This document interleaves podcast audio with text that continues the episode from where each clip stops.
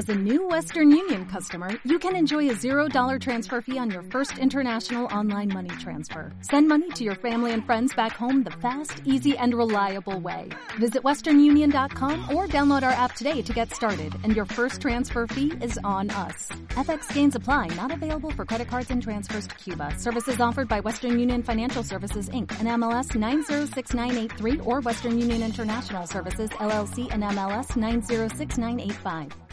Así por ser.com.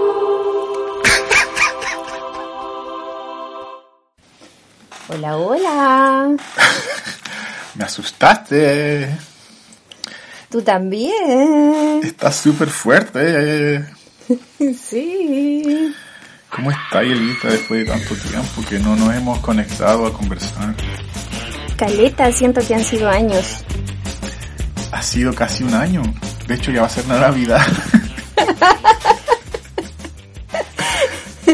Hoy día vi que ya estábamos a 27 de junio y dije, ay, Michelle debe estar sacando los adornos. De hecho, no estás tan equivocada. De hoy he- he sido su- hemos sido súper descuidados de nuestra amistad y qué heavy. ¿Por qué? Porque han pasado casi prácticamente seis meses completos. Bueno, cinco, porque desde febrero que no hablamos. Oye, Oh, no, no, no, no, igual hablamos antes, hablamos como en marzo. Hablamos entre medio igual, o sea, sabemos que estamos vivos. Estamos haciendo algo que no se hace, Eli, ¿Qué cosa? que es eh, asumir que estamos vivos porque tenemos post por Instagram. Pero eso no es necesariamente... Igual, ¿sabéis qué? Yo creo que está bien. es lo que se lleva hoy en día. Sí, eh, los posteos nos aseguran de que estamos vivos. Yo me disculpo por haber desaparecido de las redes durante un tiempo. Pero te llegó su mensajito como una vez a la semana, una vez cada dos semanas. Eh, yo diría una vez al mes. Pero sí, ¿y a ti también? Bueno, a ti no tanto porque tú no has, no has estado muy activa en tus redes sociales. No, no he estado para nada activa. Es que han pasado tantas cosas en estos meses, Michelle. Sí, tenemos que ponernos al día. Así que, no, Eh. pero bueno, primero yo creo que es necesario que eh, hagamos, acuse, ¿cómo se dice? Que tomemos conocimiento de que estamos grabando. Sí, ya estoy grabando. Estamos grabando un nuevo episodio de eh, Así por Ser, de una forma diferente. El más improvisado que nunca.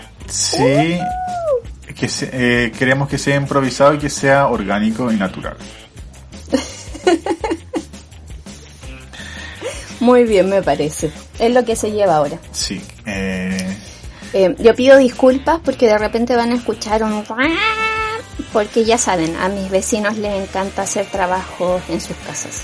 ¿cómo se llamaba el loquito? Sisifo. Eh, sí, sí, pero ahora el de al frente, que afortunadamente es, mucho más eficiente. el del frente heredó las manías de Sisifo de al lado. Así bueno, es. y a mí van a escuchar mi, mi silla. ¿Se escucha? Sí, un poco se escucha Ya. como el chirri... No son tus rodillas. no, mis rodillas son, son más crujientes. Voy hablando de rodillas, no, pero después te cuento.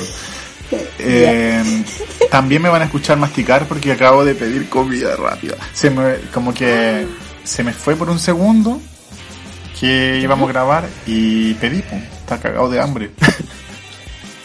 O sea, estáis cagado de hambre todavía. sí, lo que pasa es que estoy a dieta, Eli. ¿Y qué pediste? Eh, Kentucky. Con- Ya, mira, te voy a explicar qué ¿Y un milkshake? No, sin milkshake, con Coca-Cola Light. con Pepsi Max. Ya. Te cuento, Eli. Estoy en el trabajo desde ayer en la mañana, o sea, ya voy a cumplir 48 horas trabajando. Wow. Bueno, no son 48 horas trabajando porque obviamente mi turno terminó, ahora me toca dormir y, y me pagan por dormir. Ujú. Eh, de hecho, en mayo un abril, de hecho, porque mi... A ver, te voy a contar. Mi jefa, Ya. A ver. mi jefa, con los papás de María Joaquina, armaron su propia empresa, ¿Ya?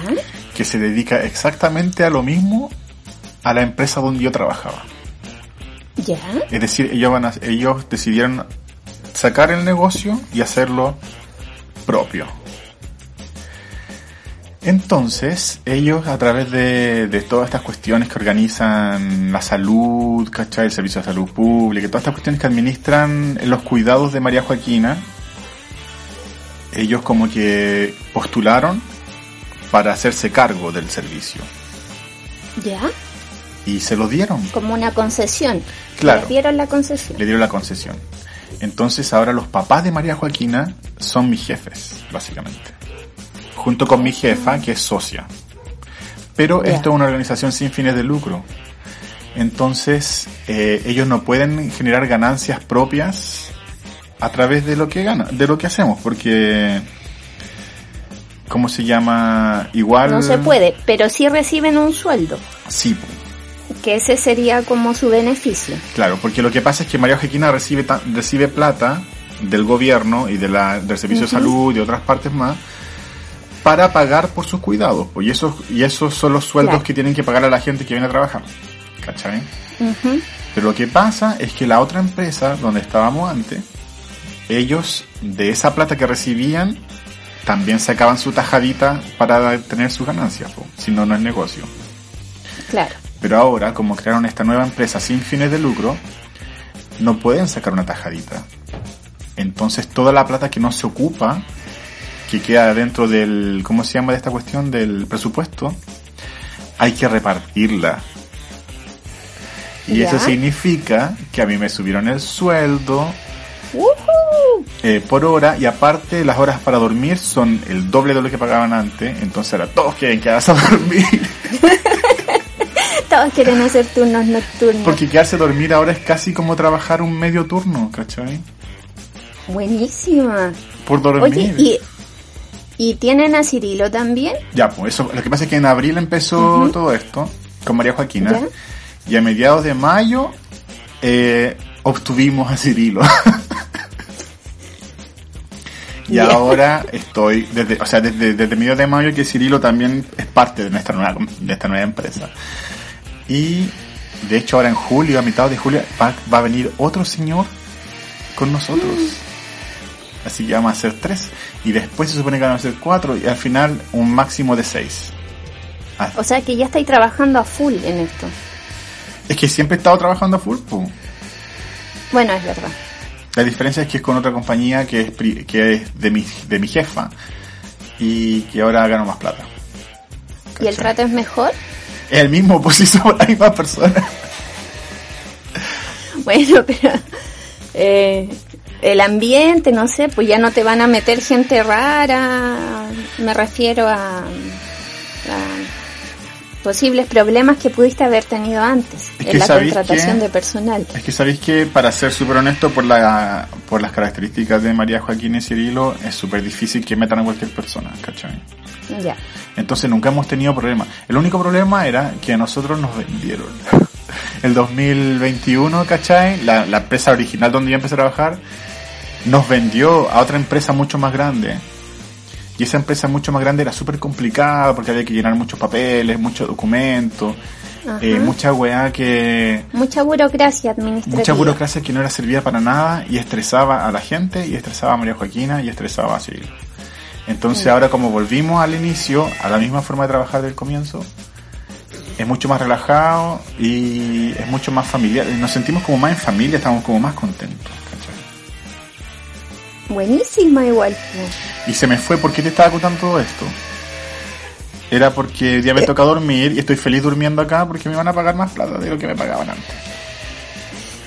Y eh, bueno, todo empezó por, por saber qué es lo que ibas a comer. Ah, Pediste ya. algo del Kentucky ahora que estás a dieta. Ya, pues resulta que estoy a dieta porque desde enero que fui a Chile hasta ahora he subido 5 kilos. Bueno, ya he bajado 3. Entonces tengo como 2 kilos ahí que tengo que bajar para no volver a lo que estaba cuando estaba en Chile. Que igual Ya.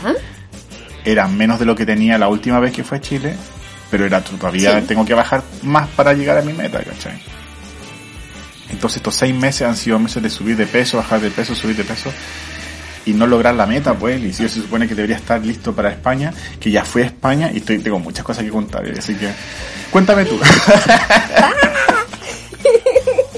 no, la weá es que estaba, tra- estaba trabajando y como estoy a dieta, eh, como que estoy haciendo la, la- ¿cómo se llama? El ayuno intermitente, ¿cachai? Ya. Oye, pero el ayuno intermitente igual es malo interrumpir, o sea, eh, Ya, pero... desayunar con, con pollito del Kentucky. No, pues que yo ya desayuné. Ah, ya, ya, ¿Cachai? está bien entonces. Desayuné con unas papas cocidas con carne molida. Pero me quedaron una muela, entonces ahora como que tenía tanta hambre. Y dije, ya, voy a pedir un Kentucky. Y se fue con mi compañero, se fue hace como, ¿qué hora es? Hace 20 minutos se fue a su casa. Y dije, ya, ahora sí voy a pedirlo. Y lo pedí y después, conchale, iba a grabar con la Eli. Así que en cualquier momento llega, de hecho viene en camino. y me van a escuchar comer. Bueno, eh, yo creo que no va a ser tan molesto como el que va a salir de repente. Pero así es este programa, totalmente amateur Artesanal. y artesanal. Sí. hecho, hecho por sus propios dueños. de hecho atendido por su propio dueño, eh, un negocio familiar. Atendemos en el, en el patio de la casa, tenemos nuestro negocio, por la ventana. Sí, eh, incluso el merchandising es a mano Merchandise. también. Con, con lápices Sharpie. Pero Con lápices de cera. de la feria. de May. o del así que eh, ahí le estamos dando igual. Oh, ahí viene, eh, ahí viene, ahí viene, ahí viene. Lo veo, es que estoy, ahora estoy sentado frente a la ventana. No, era un taxi. Era un taxi. Esperando, Falsa alarma. así como los gatos. Es que estoy cagado de hambre y de hecho afuera de la ventana, porque estoy mirando por la ventana para afuera, veo un cielo celeste que todavía está iluminado, acá son las nueve y media de la noche, todavía no está oscuro, y hay una nube negra ahí estampada, como no estampada, estacionada. Para que te acuerdes de que estás en el Reino Unido. Sí, es tan depresivo. Porque ya están en verano, pues ya están empezando el verano con todo, ¿no? Sí, pues obvio, el 21 de, de, de junio, Junio. oficialmente, y se acaban de prender las- los postes. Te, te aviso. te estoy describiendo mi entorno. Y ahí llegó mi comida. Espérate, voy a abrir la ventana. Vaya. Thank you.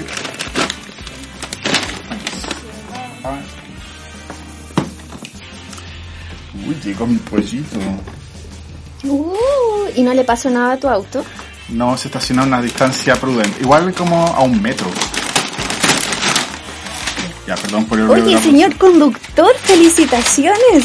Sí, Elita. Uh, ya tenemos licencia. Y está mi chihuahua ahí esperando. Así es. ¿Y ¿Cómo, ¿Cómo te va con el manejo? Mira, llevo tres días manejando. Así, manejando solo en soledad ma- máxima. Solo y tu auto. Y ha sido bacán, Eli. El primer día fue, di- fue difícil porque yo no había manejado este auto hace meses. Porque... eh, Tuvo guardado en la pandemia. no, y aparte que es viejo, tiene como 12 años, ¿cachai? Más, del 2005, ¿cuántos años tiene? ¿15? Eh, no, pues si es del 2005, tiene 17. Ya, pues 17 años, entonces es súper viejo, como que cruje, ¿cachai? Como que el embriague, como que tiene una cuestioncita, que es súper difícil de describir.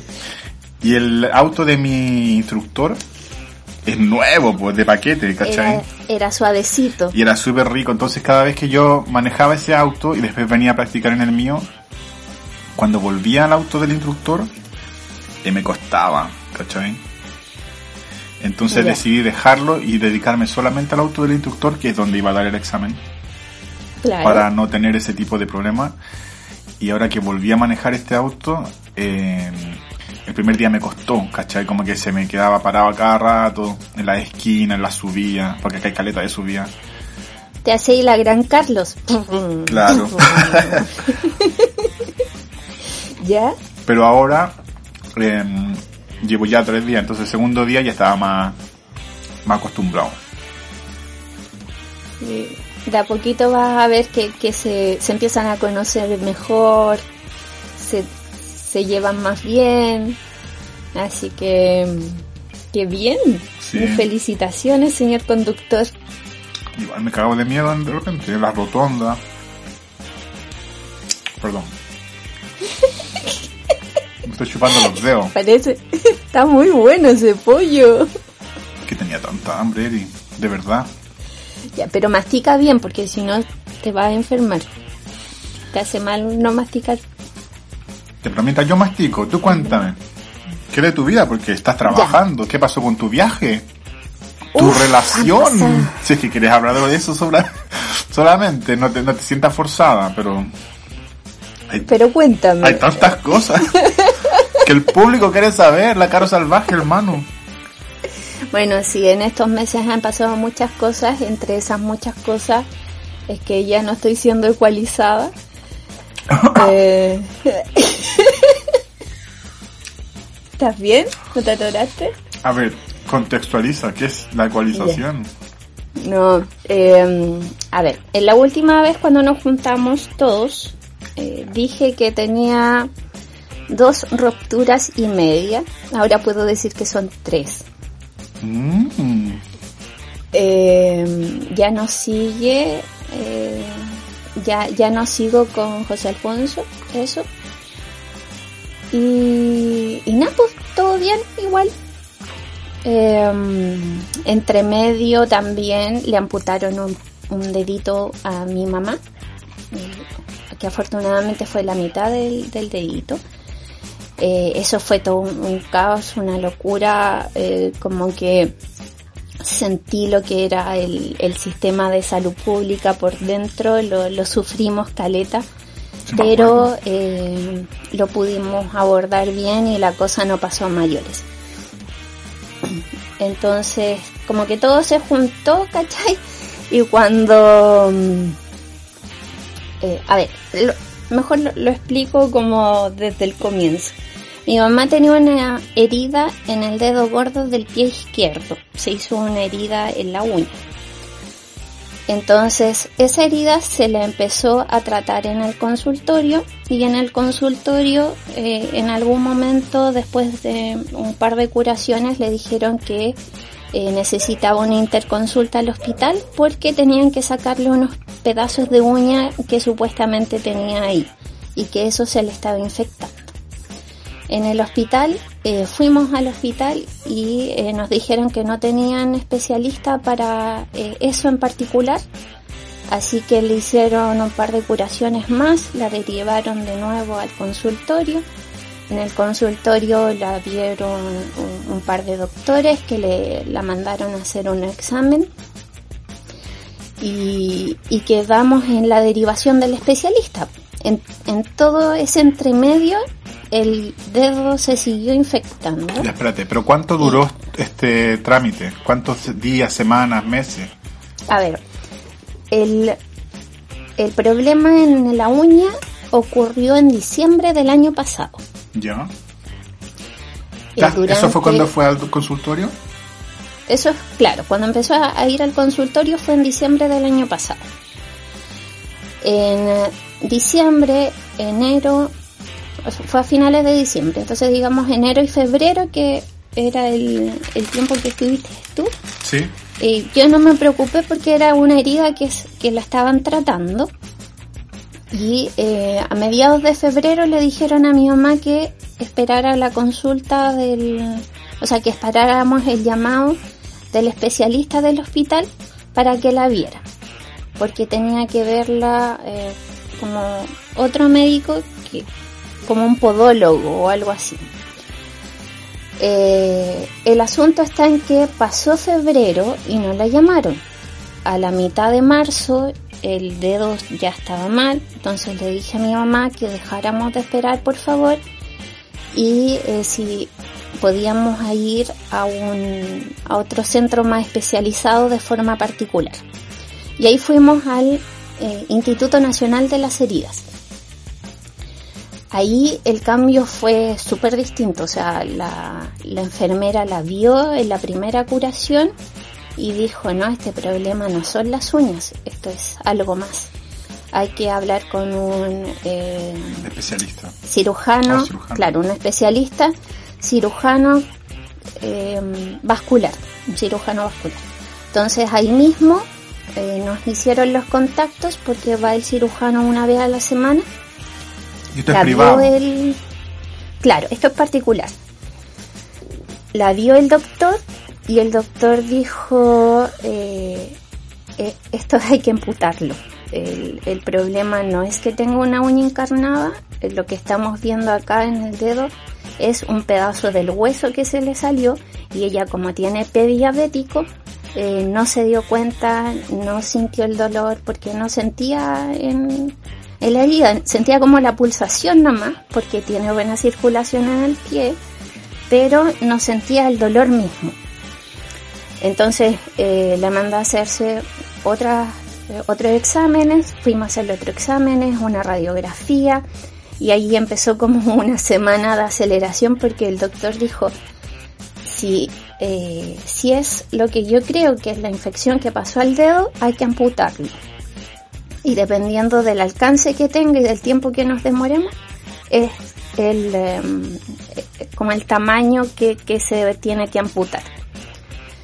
Entonces dijo, esto hay que, hay que derivarlo al hospital.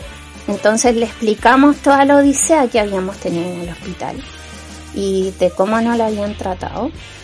Entonces eh, el doctor dijo, ya, espérame que yo voy a hacer las gestiones con unos amigos que yo tengo en el hospital, la enfermera que la trató, que también fue muy bueno, o sea, yo les agradezco, Caleta. Eh, también hicieron eh, las gestiones en el hospital y nos mandaron a hablar con personas determinadas. El problema fue que cuando íbamos al hospital a hablar con estas personas determinadas, en la parte administrativa nos, nos decían, no, eh, aquí no existe, o sea, no, no hay un sobrecupo por sistema, por lo tanto, no, no podemos dejarlos pasar, no podemos atenderlos. Entonces ahí fue días enteros de estar esperando como a la persona, estar como a la guaite, ¿cachai? Eh, hablamos con la doctora eh, finalmente con la que nos había derivado el, el doctor y la doctora vio el pie de mi mamá y dijo, ay, ya igual está, mm, efectivamente hay que, hay que amputar ahora eh, para, que, para que amputemos poco. Y eh, nos mandó a hacer eh, como los exámenes dentro del mismo hospital para el preoperatorio. Y ahí fue otra odisea, porque como estábamos haciendo todo esto mediante contactos, y fuera del sistema, había que ingresarlo al sistema de alguna forma. Eh, y ahí a, raíz, eh, a través de, esos mismos contactos pudimos ingresarle al sistema, eh, se le hicieron los exámenes, salieron todos bien y se procedió a la, a la cirugía donde Afortunadamente le cortaron hasta donde está la uña. O sea, le sacaron como toda la uña. Tiene un, muñón de, dedo. Tiene un dedo sin uña. Le cortaron la puntita. le cortaron la puntita y mi mamá tiene un dedo sin uña oficialmente.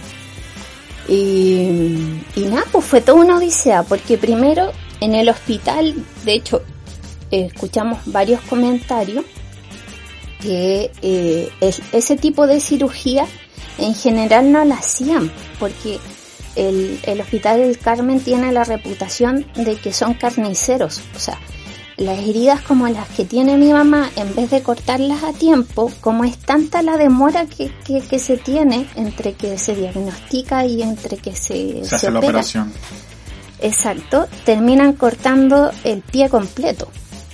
Entonces, por lo general, ahí cortan el pie cortan hasta el pie y hasta la rodilla. Y como lo de mi mamá era solamente un dedo, nos querían demorar. Pero eh, por estas buenas personas que encontramos y las buenas gestiones internas, eh, afortunadamente eh, se, pudo operar solamente la, la, puntita del dedo. Así que eso fue un tremendo jaleo, tremendo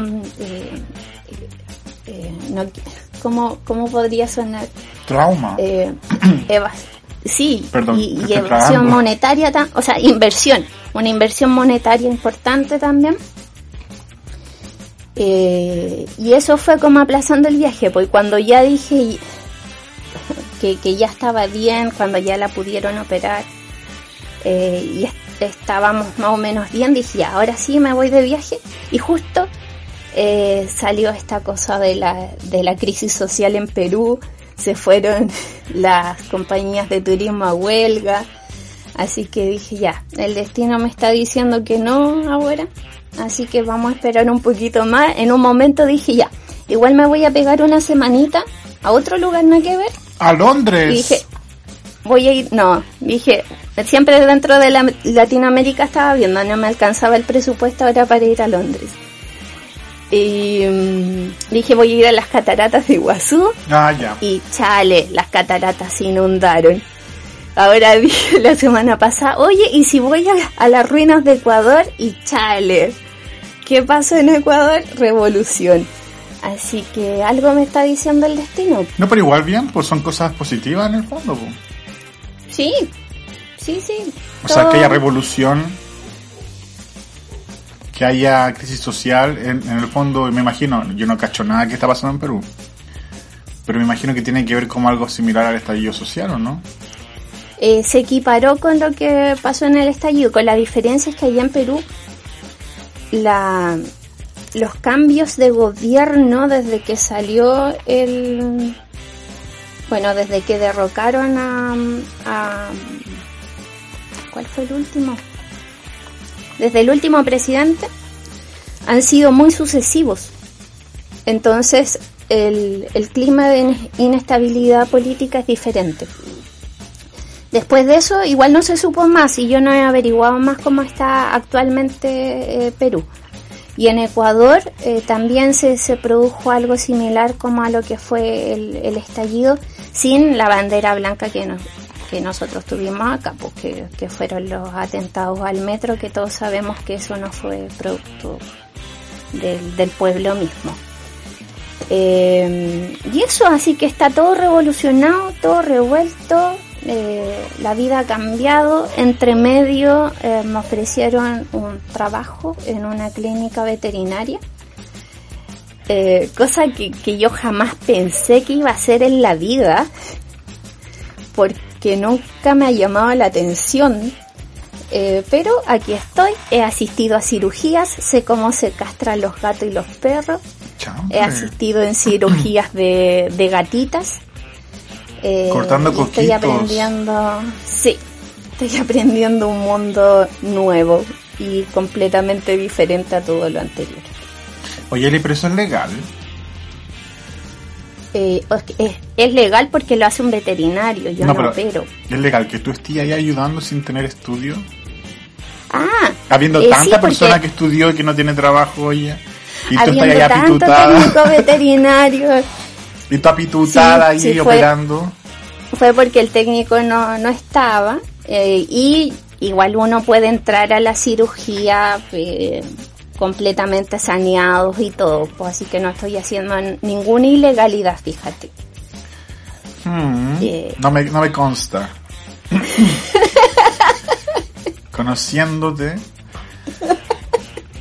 No, pero me alegro mucho que tu mamá, obviamente que no haya pasado a mayores. Igual ya me lo Sí, ahora contado antes y... Pero sí, pues le han pasado hartas cosas. Hartas, hartas. Bueno, e- eso que fue como lo más grave, porque en, en un momento eh, lo, lo del pie nos dijeron que si la infección del dedo, eh, que ya estaba en el, en el hueso, se dejaba estar mucho tiempo, podría provocar una septicemia al interior del hueso y extenderse por todo el cuerpo. Entonces había que proceder rápido. Eh, y, también lo otro que, que nos dijeron en ese proceso, eh, que, que fue la enfermera que le mando un, saludo y, mucho cariño a, la señora Nelly, eh, hablando con mi mamá, le dijo que las heridas del alma siempre trataban de salir por alguna parte. Y era justamente lo que estaba pasando. Entonces eh, era como eh, revivir sanando también el proceso de duelo, porque se produjo de nuevo como una unión familiar, yo informándole a mi hermana, a mi sobrina, a todo el mundo. Entonces nos hizo vivir de otra forma también algo que, que, que todavía está ahí como doliendo. Presente, pues igual. De hecho, ha pasado un año recién. Hace poquito. Y aparte que esto pasó con, con pandemia. y como que las cosas que han pasado con pandemia no se han vivido realmente, yo encuentro. Sí. Como que También están tengo ahí. como esa misma sensación. Están saliendo ahora. Porque, por ejemplo, nosotros perdimos a la abuelita de Ross. Yo perdí a mi abuela. Yo estuve en Santiago en enero. Y sin embargo, si, si bien se notaba que no estaban ahí, y hablamos de ellos con mi hermana, con la Karina, como que ellos me contaban cómo fue todo el proceso y todo. Yo volví acá y como que siento que todavía ellos están allá, ¿cachai? Y es como, Sí. como que al hecho de haber estado en mi casa, de haber compartido de forma normal, por decirlo de alguna manera, siento que que todavía no asumo que ya no están, a pesar de que no estaban. Te lo voy a explicar de una manera más, más eh, didáctica. Como que mi inconsciente, y esto lo, lo, lo vine a, a- a pensar acá de vuelta, como que yo inconscientemente esperaba llegar a un, a un lugar triste, ¿cachai? Eh, de duelo, po, Claro, un lugar donde se sintiera el duelo. donde estaba la pérdida. Pero siento que como esto pasó en pandemia y fue como necesario pasar, dar vuelta a la página y seguir sobreviviendo de cierta manera. Esta es mi percepción, no estoy diciendo que ellos no lo hayan vivido porque obviamente yo no estaba allá. Pero quizás el hecho de que la página se dio vuelta y ellos siguieron la vida, siguieron sobreviviendo la pandemia y yo cuando fui esto estaba como que ya de cierta manera superado a mí también me hizo sentir que estaba superado, pues, ¿cachai?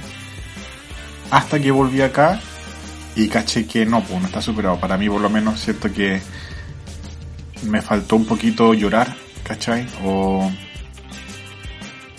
o, o tener pena, ¿cachai? Allá. Como que ir allá a tener pena. Como que si tengo la pena acá no, no es válida. No sé cómo explicarlo, ¿cachai? Pero creo que, creo que te entiendo la sensación y de cierta forma eh, siento algo similar.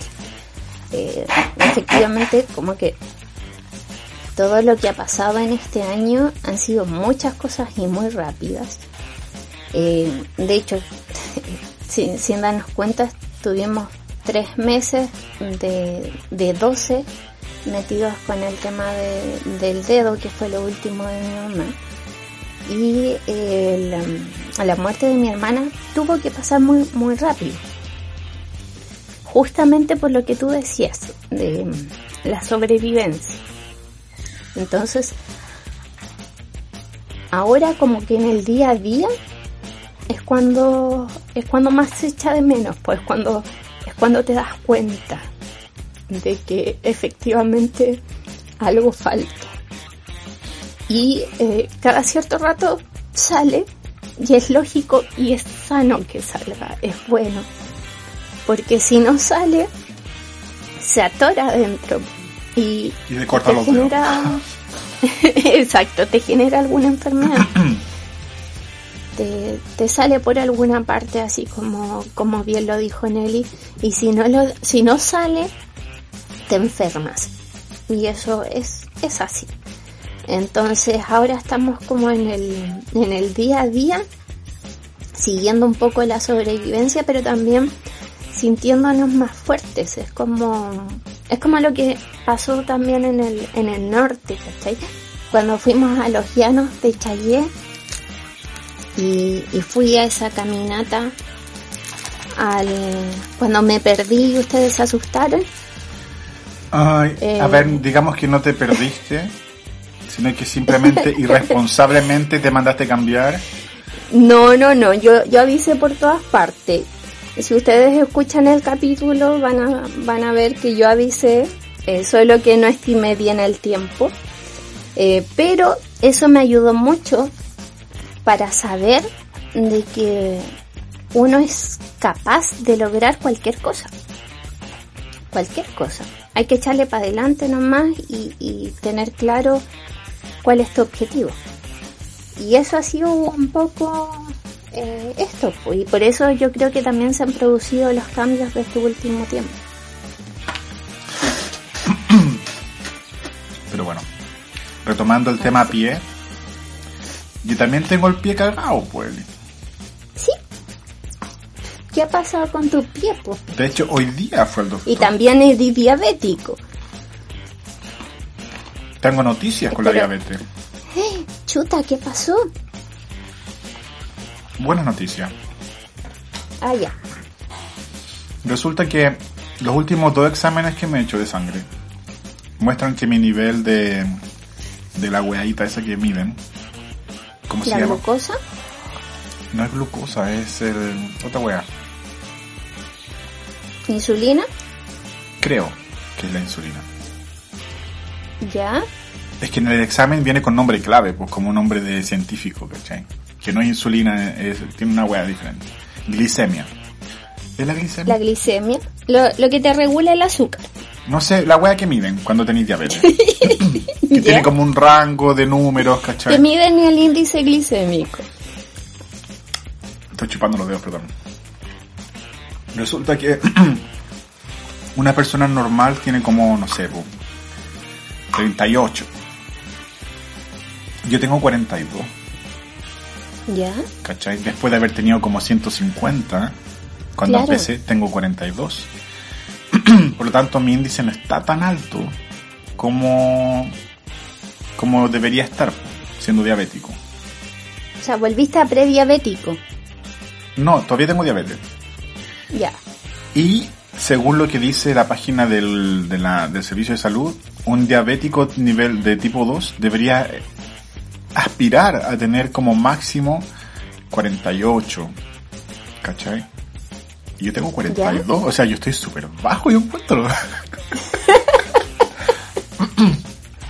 Entonces, para equiparar y no perder mi mi estatus de diabético, como que igual me estoy portando no mal, sino que estoy estoy siendo bien normalito, ¿cachai? Como que si veo un chocolate no me voy a negar un chocolate, ¿cachai? Porque tampoco es que ahora coma chocolate todo el día como comía antes.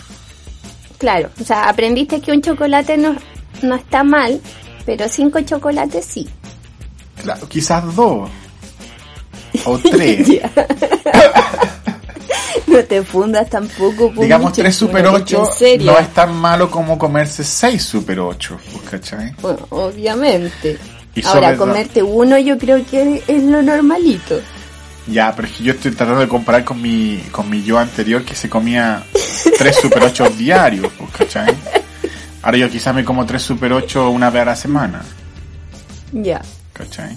Entonces, y mis exámenes son, están siendo constantemente eh, similares, pues 42, 41, 43, que igual yo encuentro que está bien. Y el doctor me ha dicho que, me el doctor me ha dicho por teléfono, porque no lo puedo ver pers- en persona, por el COVID, como que ya no hay tanta... Cuando ve al doctor, primero te llaman por teléfono. Y si es grave, te ven en persona. Ya. Entonces me ha dicho, eh, continúa haciendo lo que estás haciendo. Porque estás haciéndolo bien. Y yo digo, ya doctor, mire, le voy a contar la verdad. Como que la dieta me dura dos días, me dura el lunes y el martes y el miércoles ya se va la chucha. Y dejo de comer azúcar y, y dulce la weá, pero el miércoles igual me como un Super 8. Bueno, no Super 8 porque no venden, pero el equivalente. Me dice, sí, pues si no, puedes- no tienes que dejar de comer Super 8, sino que tienes que ser eh, responsable, ¿cachai? Claro. Y en ese sentido yo siento que estoy siendo bien responsable, porque a pesar de que subí de peso, no es por el azúcar, porque ya no tomo Coca-Cola eh, normal, ¿cachai? Hace años que yo no le echo azúcar al té y al café, sino que uso endulzante. Y mi nivel de, de glotonería, si bien sigo siendo, si cuando, cuando como, como, ¿cachai? Pero no es todos los días, pues, como era antes. Entonces en ese sentido está bien. Y mi pie, no sé si te lo conté en el programa, te lo conté por conversación privada. Conversación interna fue el último que supe de tu pie. Ya, pues resulta que yo hace años, onda más de 15 años, que tengo una weadita en mi pie, en el pie derecho, como en la base de los de los deditos, caché la parte como que se Sí. apoya en el suelo, eh, cuando yo piso como que hace clic, clic, Claro. ¿cachai? Y ese clic, después de un, si yo salgo a caminar, por ejemplo, que me gusta caminar para hacer ejercicio, que de hecho ahora con el auto no sé cómo voy a hacer esa wea. voy a tener que caminar en círculo porque, para llegar al mismo punto. Eh, cuando camino mucho o voy al gimnasio, etcétera, como que me duele po, para caminar. Claro. Entonces yo el 2009 fui al doctor en Chile. Cuando trabajaba en el banco tenía todos los beneficios regios de ir al doctor, ir al SAP y toda esa weá. Y el doctor como que no supo qué era la weá que tenía y me dio unas plantillas. Eh, ortopédicas hechas a la medida. Que me sacaron molde, me escanearon las patas y toda la. Y esas plantillas me ayudaron a reducir el dolor. ¿Cachai? Era más cómodo caminar con esas plantillas. Pero después de como 5 años las plantillas cagaron, ¿cachai? Porque no son eternas. Y aparte que yo la usaba todo el día, ¿cachai? Las tenía que cambiar de zapato porque si usaba zapatillas tenía que meter las plantillas. Si usaba zapatos tenía que meter las... Si usaba bototos, ¿cachai? Como que las... A la- todo le ponéis la plantilla. la misma plantilla. Entonces, Te acomodaba, claro. si bien era duradera la weá porque era, era de calidad, pero no era eterna. Espérate, me va a sonar.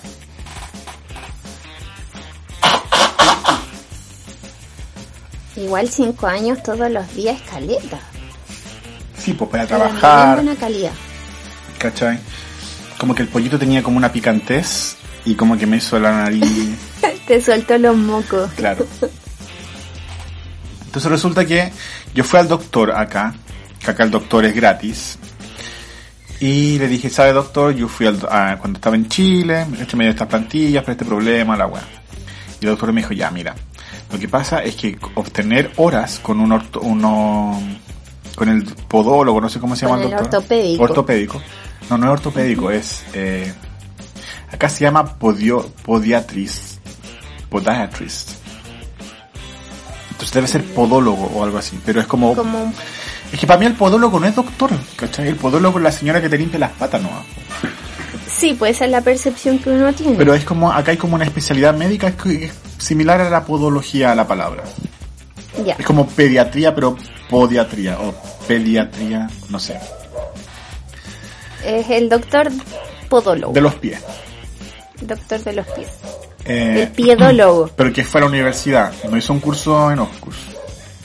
¿Cachai? Ya, te mandó el especialista. No, pues o me sea, dijo, obtener, una obtener una especialidad. hora es súper O sea, una hora para.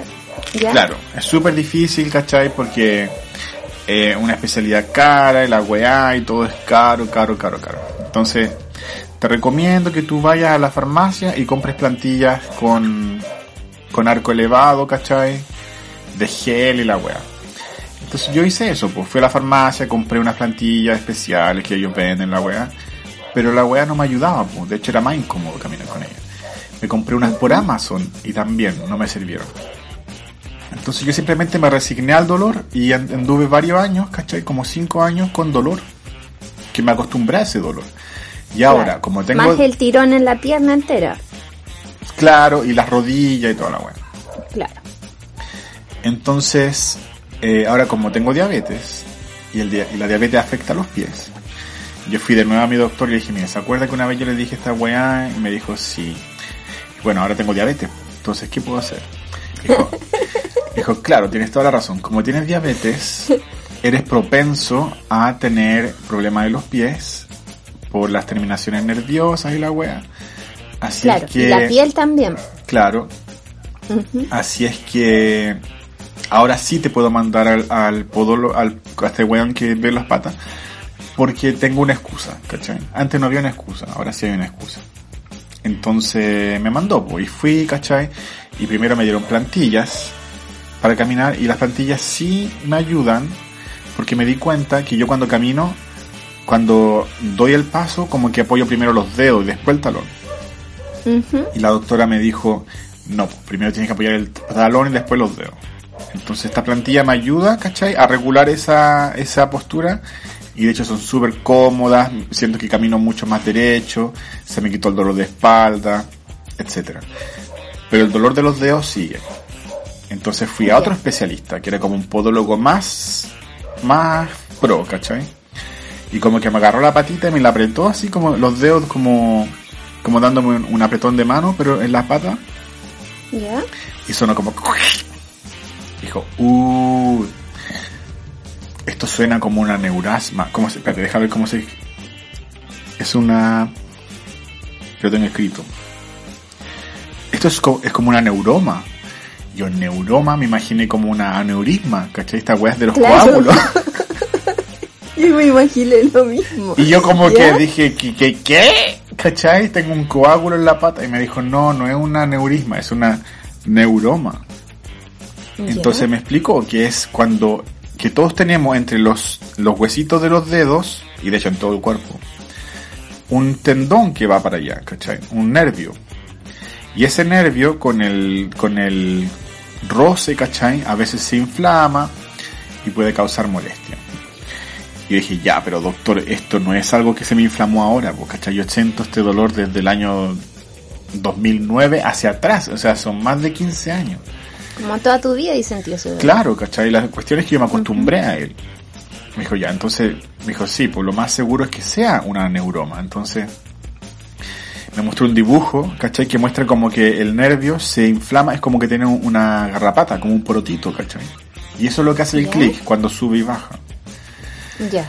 Entonces hoy día fui a la, a, la- a, a- porque esta, esta hora, esto pasó en, hace como dos meses atrás, en, en marzo de hecho, hartos meses atrás, pasó en marzo, pero después me fui de vacaciones, fui a Francia con, con Ross, ¿cachai? Después fui a España con María España. entonces como que estuve aplazando esta hora, aplazándola y hoy día recién pude ir y me dijo que eso requiere cirugía y que la cirugía es cortar el nervio o el, el nervio ¿cachai? Tienes el, el nervio muy estirado. muy gordo Ya. entonces me dijo hay que cortar el nervio y sacarlo y ese nervio no va a volver a crecer nunca más y así como que lo quedo mirando así con carita de que y eso no, no me va a afectar en nada y me dijo no tu dedo va a seguir siendo útil ¿cachai? toda la weá pero no lo vas a sentir Y así como que, como que tratando de digerir todo esto, pues así no vas a sentir los dedos. Por lo tanto, si te rajuñáis, si pisáis un clavo, si pisáis una, una espina, es muy probable que no sientas el dolor porque no tienes el nervio, que es lo que te transmite el dolor hasta el cerebro. Eh, pero me dijo, tú cuando camináis por, cuando vais por la vida, ¿tú vais pensando en tus dedos, si es que los sentí o no los sentí? Y yo dije que obviamente no. Entonces me dijo, bueno, va a pasar un tiempo que te vas a acostumbrar a no sentir los dedos. Y aparte que son dos dedos nomás los que no vayas a sentir. Y lo decía así como tan, aparte que era como tan tierno el doctor, ¿cachai? era, tiene como una cara como tan de papelucho, así como, como que se va a quebrar, ¿cachai? Y, y lo decía como con tanta ternura. Y yo dije, ya, pues, entonces al final tengo que hacerme una, una eco, ¿cómo se llama esta weá? Una, no es una ecografía. un Doppler, un eco Doppler, que te miden eh, el, el fluido sanguíneo y esas cosas. No, es como una weá que te hacen cuando... Es como una ecografía, pero no una ecografía. Eh, bueno, a- Es como- acá se, se llama así, que fue lo que le hicieron a mi mamá. Pero ¿qué te tienen que medir? Porque esta era una eco que en vez de, de ser una eco te medía eh, las pulsaciones y el estado venoso de la pierna. No, esta cuestión me tiene que... Es como cuando te hacen una ecografía para ver si tenéis guaguas adentro. Ya, sí, Esto es para ver si tengo la weá inflamada. ya. Porque me dijo, puede ser Sí, otra cosa. Puede ser una artritis. Puede ser una deformación del hueso. ¿Cachai? Pero me dijo, yo creo que es una neuroma. eh, pero obviamente no te voy a ir a operar así a ciegas y darme cuenta en- Claro. en el último momento de que no era una neuroma y era otra wea. Pues entonces, tengo que hacerme esa cuestión. Y pedí Tienes la, que hacerte examen. claro, y pedí la hora Y como es gratis, ¿cachai? Hay una lista de espera como de dos meses para el examen. Ya. Y después cuando tenga el examen listo, tengo una lista de espera de cuatro semanas para la operación. Y cuando tenga la operación, tengo una, una recuperación de cuatro semanas más. Más o menos. Así que obviamente tengo que hablar con mi jefa para decirle que me voy a operar y que va a tener que estar con licencia por cuatro semanas. ¿Cachai? De hecho, lo más probable es que tengas que estar al menos la primera semana inmóvil de, De hecho, pie, me dijo dos semanas inmóvil. bajarlo. Dos semanas con la pata levantada. ¿Cachai? Y después me dijo, "Cua- en dos semanas debería estar ya cicatrizado y todo, pero el dolor va a durar por dos semanas más. Yo decía, ya, pero Sí. me acaba de decir que no voy a sentir nada. ¿Cachai? No, pero es distinto, porque el resto del pie sí lo vas a sentir. Sí, pues sí, sí, me lo van a me lo van a abrir, ¿cachai? Para cortarme Sí, la pues. wea. Entonces, como. Igual me ponen nervioso la idea de que me abran la piel y me metan cuchilla. Siempre yo creo que nos pone nervioso esa, esa escena, ese escenario. ¿cachai? Eh, pero, bueno, primero tienes que hacerte el examen y después, según como, como salgan los exámenes, ahí también tienes que ver si, si es completamente funcional porque tú ya llegaste a tu, a tu madurez, pues entonces los nervios no se van a seguir estirando. No, pu. Eh, ahora el tema está en si quieres seguir con ese dolor para toda la vida o si te arriesgas a que te corten, porque mm, y si te cortan vas a tener que tener más cuidado con la diabetes. Eh, yo me imagino, porque ya no voy a tener sensaciones. Entonces, Exacto. Sí, pero es así raro. Es todo, un, es todo un cuento. ¿Y tienes enfermero para que te cuiden las dos primeras semanas por lo menos? O sea, tengo arroz. Sí. Eh, que no sé si es que me va a cuidar, porque es tan flojo el culero. No, mentira. Empieza, empieza a conversarlo desde ya porque eh, cuesta, de verdad cuesta. Y... No, sí, de hecho yo ya le, le conté hoy día, ¿cachai? Como que igual se preocupó y toda la cuestión, pero... Lo que pasa es que nunca he estado en esa situación, pues, ¿cachai? De hecho yo soy súper... Cuando yo estoy enfermo, me resfrío, me da gripe, soy súper, ¿cómo se llama? Como autovalente, como que no, no necesito mucha... Que me cuiden, pues, ¿cachai? Claro. A lo más, si caigo en cama, estaré durmiendo todo el día, pero no necesito alguien que me venga a ver y me dé comida. Como que yo mismo me paro y voy a buscar mi propia comida, pues, ¿cachai? Sí. pero ahora no voy a poder caminar, entonces no sé. Justamente. Esto. Creo que lo voy a ver cuando suceda, ahí me va a preocupar de eso, porque ahora no tiene ningún sentido. Si al final esta operación quizás no va a ser este año, quizás va a ser a final de año. Y lo otro es que yo ya tengo listo mi dinero para ir a Chile en enero de nuevo. Ándale, en enero del 2023. Sí. Y, y voy solo para que, por si a alguien le De interesa nuevo. saber. Lo dijiste con mucho énfasis, pero No, pero es que, bueno. ¿sabes qué? No, y ahora es mi decisión y yo he contado varias veces que estoy planeando un viaje con Rosy, con Neil y la weá y que nunca resulta, y que llevamos como tres años planeándolo y nunca ha resultado por el coronavirus, etcétera. Y ahora resulta que eh, Ross tiene un problema de salud, ¿cachai? Que no voy a dar detalles, porque es algo del privado, obviamente pero que tiene como una recuperación, no es nada grave, pero tiene una recuperación larga porque es algo incómodo, ¿cachai? Y, y no creo que él vaya a estar como con ánimo de andar de vacaciones en enero, ¿cachai? Así que Bueno. decidimos dejarlo, Ahí se verá. decidimos dejar nuestro viaje colectivo para el 2024. y yo dije, yo no me voy a quedar acá otro año más, o sea, yo yo la forma, yo la, como lo veo es que cualquier cosa puede pasar. No sabemos cuándo va a llegar otro coronavirus, ¿cachai? Que va a haber pandemia, vamos a quedar atrapados y que se va a llevar a la gente cuestión que del no mono. Ya, pero el mono, el mono no mata gente. po. Eh, ¿No mata a la gente la viruela del mono? No, la viruela del mono solamente te causa malestares, te puede dar fiebre, te causa los granos, obviamente, pero no te va, no es letal, po, ¿cachai? Bueno, yo había escuchado que debilita el sistema inmune. Sí, pues puede que te debilite, como cualquier otra enfermedad, la gripe también te debilita el sistema inmune. Claro, obviamente, pero mucho más. No, yo me informé, Ya. porque también es otra cuestión que aprovechando que estamos finalizando el mes del orgullo, ¿cachai? Eh, se, se empezó a viralizar una noticia que esta es como una enfermedad de los gays, ¿cachai? Es que se ha dicho que una, una enfermedad que se contagia por transmisión sexual y incluso había escuchado por ahí, pero no me he interiorizado que es como un nuevo SIDA, entonces por eso se, se estigmatizó de nuevo. Ya, pero ¿quién tiene relaciones sexuales? Todos Ya, los po. que tienen relaciones sexuales. Por lo tanto, ¿de dónde viene esta estigmi- esta, esta, este, Estigmatismo solamente, pues, de la vieja escuela, es lo mismo. ¿Cachai? Entonces, para clarificar eso, obviamente, eh, yo como soy parte de la comunidad, eh, me llegó un informativo, ¿cachai? Como tratando de desmitificar la weá. Y sí, pues, pasa con... eh, se transmite a través... Y no solamente a través del contacto, a través del contacto de piel, contacto físico. De fluidos he tenido, tengo entendido. Contacto de piel, Eli. Contacto... ¿Ya? no- ¿En serio? No necesariamente de fluidos. Dermis. Si tú te das Eh. la mano, es como una sarna. Ya. ¿Cachai? Tú tocas un perro con sarna y te da sarna. No tenéis para que darle besito ni Claro. meterle el pene en el ano al perrito, ¿cachai? o en la vagina, en su defecto. La, a la gente que cacha de zoofilia.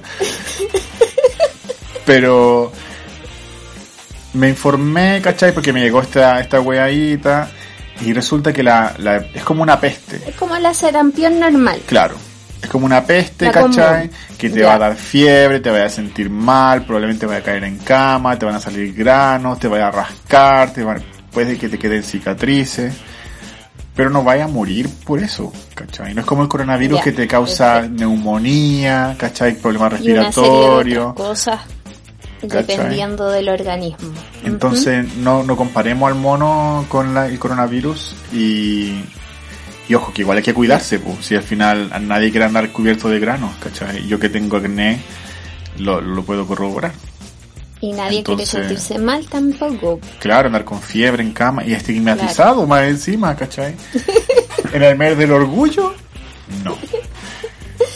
Así que... Ya, muy bien, muchas gracias por la aclaración. Ya, pero lo que yo estaba diciendo es que no sabemos cuándo va a llegar otra, o qué puede pasar, pues, ¿cachai? Y yo no ¿Qué es quiero perder la oportunidad de, de ver a mis papás de nuevo, de, da- de darles un abrazo, de, de estar con ellos, de verte a ti, ver a mis amigos, ¿cachai? A mis hermanos. Entonces, si yo tengo el dinero ahorrado, ¿cachai? Lo voy a gastar en algo que para mí es eh, que me llena, po, que me, que me da esa, esa cosita, po, que te da como cuando ordenáis cosas por Amazon. ¿Cachai? Entonces, o me compro un computador nuevo o voy a Chile. ¿Qué me da más placer? El computador, po. pero, no, mentira. Eh, aparte que queremos, que tenemos que ir a donde íbamos a ir, pues, Eli.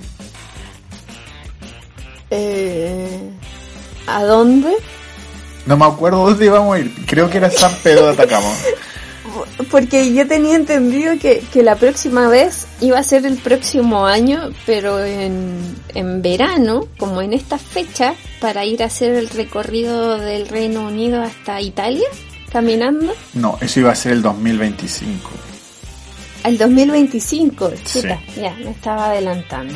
Sí, pero he estado pensando bien y creo que no, es factible. ¿Por tu problema en el pie? No, porque eh, por plata también puede irse al final, claro, caminando, irse del Reino Unido a Italia, ya está bien, ¿cachai? Lo podemos hacer. Pero ¿y plata, Eli? Porque igual no vamos a andar ahí comiendo arrocito con atún. ¿Se junta plata? ¿Y por qué no vamos a estar comiendo arrocito con atún? Porque son como 30, como 40 días, pues. Eli.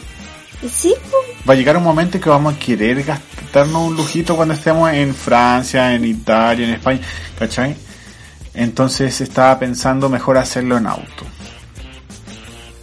mm, Y quizás hacerlo más corto. quizás ir a Londres, ¿no?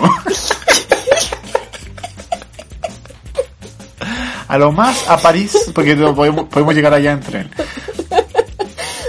Bueno, ok, ahí vamos a ir viendo. No, pero es igual, podemos hacer otro tour caminando, otro tour, otro tour caminando, pero no, tour. no tan largo, O porque igual... bici. No, mejor caminando. Ya. Eh, Ahí podemos hacer algo para los próximos. eh, ahí veremos, pero, eh, No, pero- está fijo que quieres venir el próximo año acá.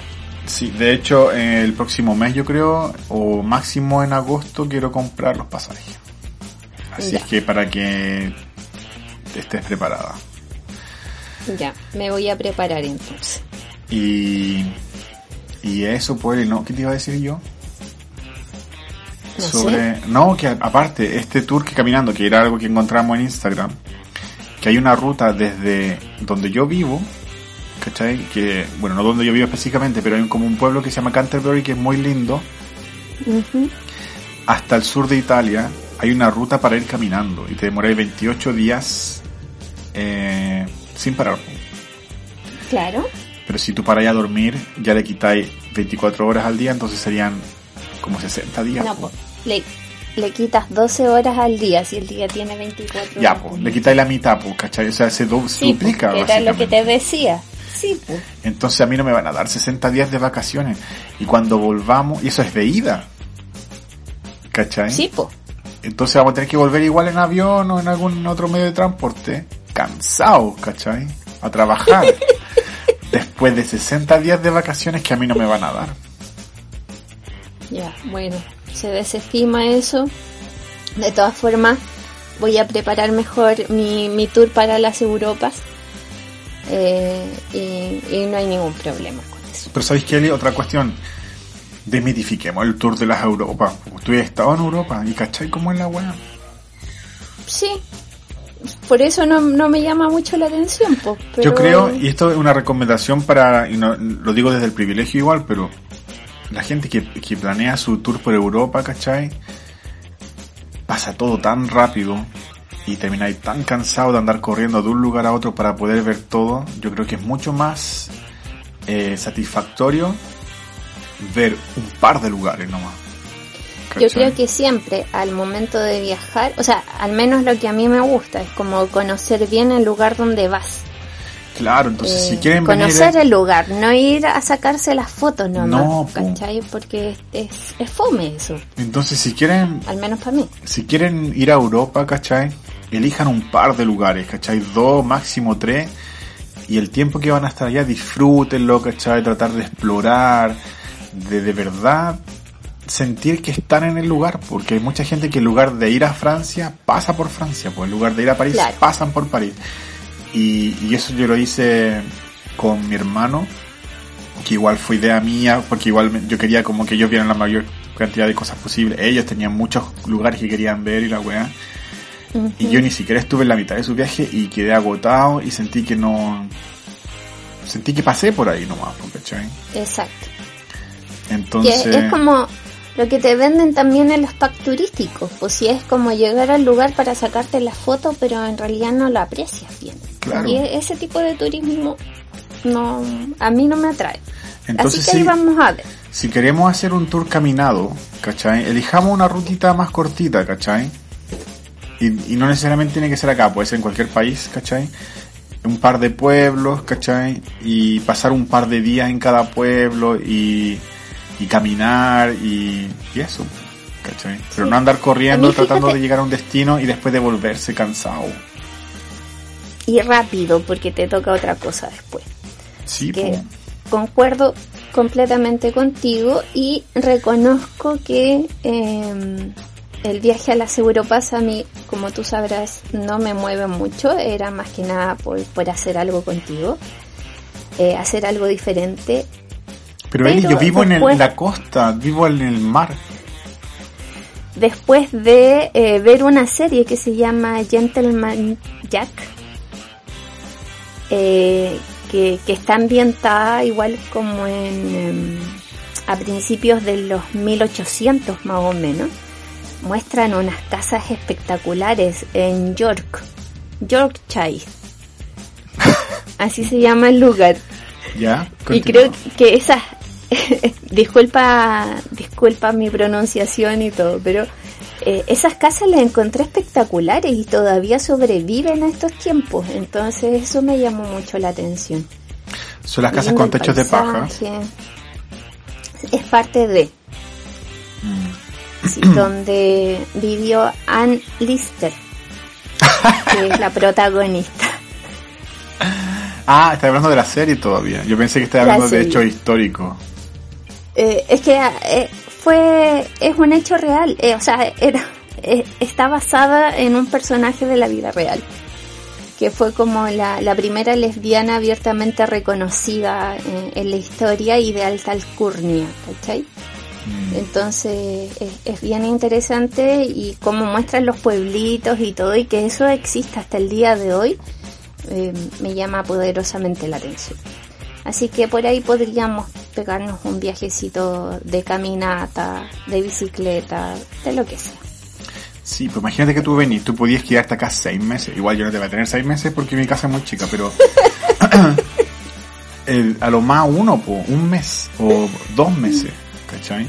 Y aparte que vamos a estar caminando, vamos a estar de vacaciones, entonces podemos salir a recorrer caminando, ¿cachai? Y pasar tiempo donde yo vivo, que acá hay playa, Ahora el clima está como la mierda, pero en un año bueno igual hay sol y hace calor, ¿cachai? Bueno, vamos a ver qué es lo que pasa con el mundo también, con el cambio climático y, todo lo demás. Así que a gozar, a gozar. Sí. Uh Bueno, Lita. Y eso, pues, Michelle. Qué bueno que ya tienes una respuesta para tu pie, que ya eh, se está vas por, por un camino bien atendido con, con los especialistas. Y, y eso, a ver, ¿qué más te puedo contar de acá? Que llevamos como más de una hora hablando. Sí. ¿Y quieres dejar de hablar? es que no sé qué más contarte, siento que te conté todo demasiado rápido. es que estábamos muy ansiosos de, comunicación. Eh, yo siento que se me quedan un par de cosas, pero no me acuerdo. yo quiero decirte que te extrañaba, Eli. Oh, yo también. Y a pesar de que igual estábamos en contacto, igual nos mandamos mensajes de repente, igual como que extrañaba conversar contigo. Sí, así tan largo. Yo también, Michelle, extrañaba conversar contigo. Y eh, estas conversaciones también me dan un poco de tranquilidad y normalidad, de cierta forma. Así que gracias, funciona la terapia. Sí. Eh, pida su hora a través de WhatsApp.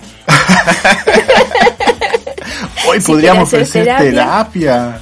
Terapia. ¿Vamos al panel de los al panel de los 10?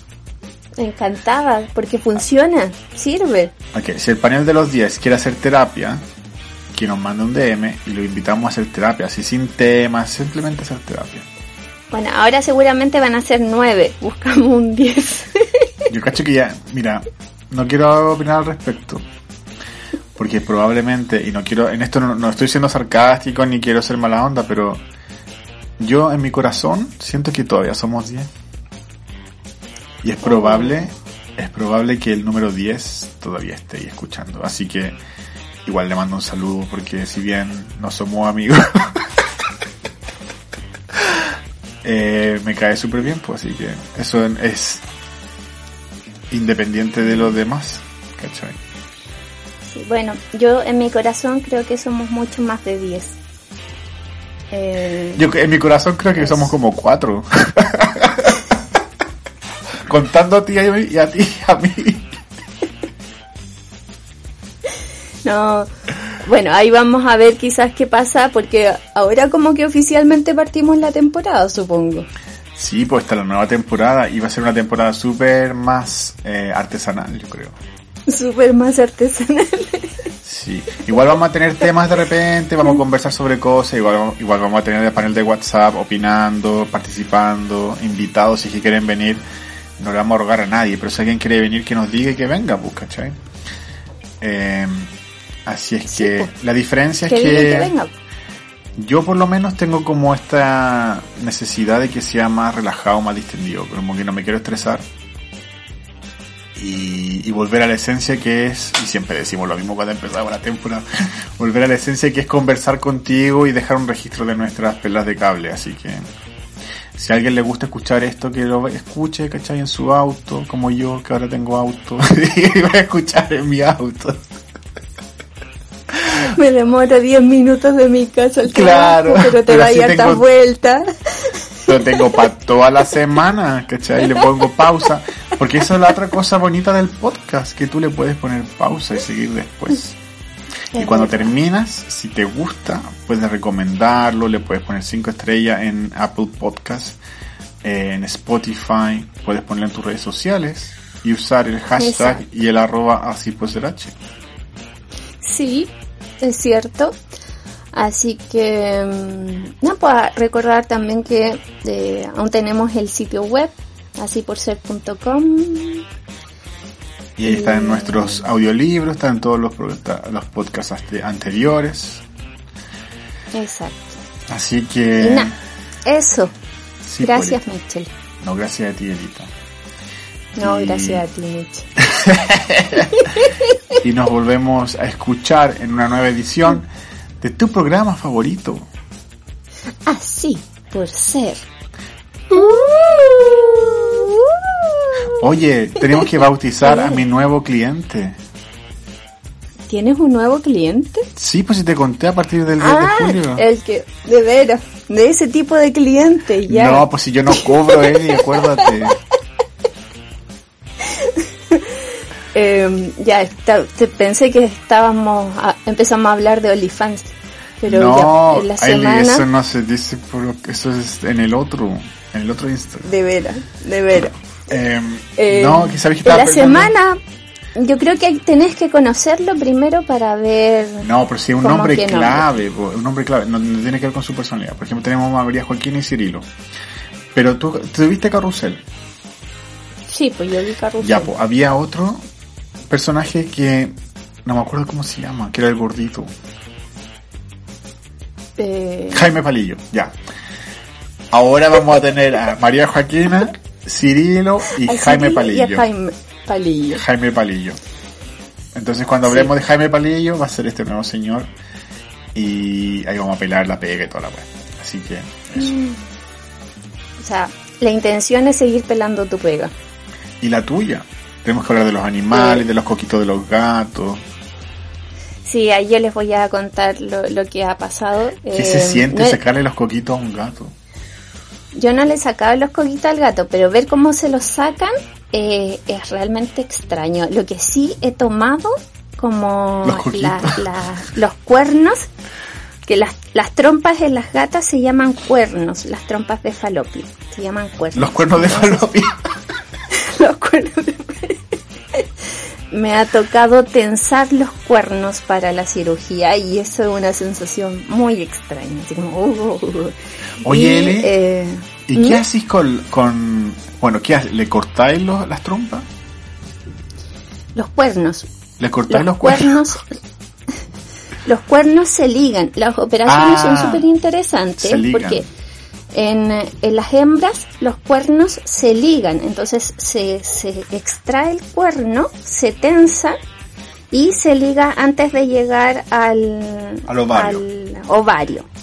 ¿ya? Entonces, en, eh, eh, en la clínica donde estoy trabajando yo, que no estoy trabajando de esto, hago la aclaración, solamente lo he visto y me ha tocado eh, solamente por estas cosas de la vida, verlo y asistirlo de curiosidad. Se ligan dos veces, después se cortan, se hace lo mismo en el otro lado, después se estira y se donde va la bolsa del útero, ahí se vuelve a ligar. Luego eso se corta y todo eso se entra y después se cuece el, el abdomen de la gatita. Pero el útero se deja dentro. El, eh, se, se corta parte de la cavidad uterina para que no genere inflamaciones después ni segreguen las hormonas que, que le hacen entrar en celo. Oye, ¿y qué haces con los coquitos que le sacan al gato? Y los coquitos es una operación bastante más interesante y rápida, porque con los coquitos se exponen los coquitos del gato como que se aprietan, ¿cachai? Primero se limpia toda la zona, obviamente. Se aprietan los coquitos y se les hace una raya al medio de donde está el coquito. Como, eh, como si te hicieran una raya, o sea, te, te cortaran donde está la línea del escroto. ¡Oh! Me duele. se corta ahí y se aprieta uno primero, se saca, se, se, se corta de nuevo como a la mitad, ¿cachai? Se raja a la mitad, se aprieta y ahí se extrae lo que sería eh, el, el coquito mismo, que en equivalencia sería como el útero si fuera una, una no, gata. Entonces, po, sería el testículo. o sea, el testículo, po. Sí, es como el ovario. No el útero, disculpen, el ovario. Ya, po. Sí, El ovario. Sí, no me equivoqué yo. Entonces eh, se, se extrae eso como apretándolo, ¿cachai? Se, se estira, se enrolla. eh, en esto no requiere puntos, no, no se hace, mm, no se hacen puntos internos, sino que se estira, se enrolla, se amarra y se corta. Y después se entra. Y se procede a hacer lo mismo con el otro, ya, pero ¿qué otro con los coquito. coquitos cuando ya están afuera? Ah, se, bo- se botan en una bolsa cuando ya se cortan. ¿No hay pensado en hacer un chap suey o algo así? No, fíjate, no lo he pensado. Pero bueno, Elita, nos vemos en una nueva edición de tu programa favorito. Así, por ser cualquier cosa. Chao, Miche.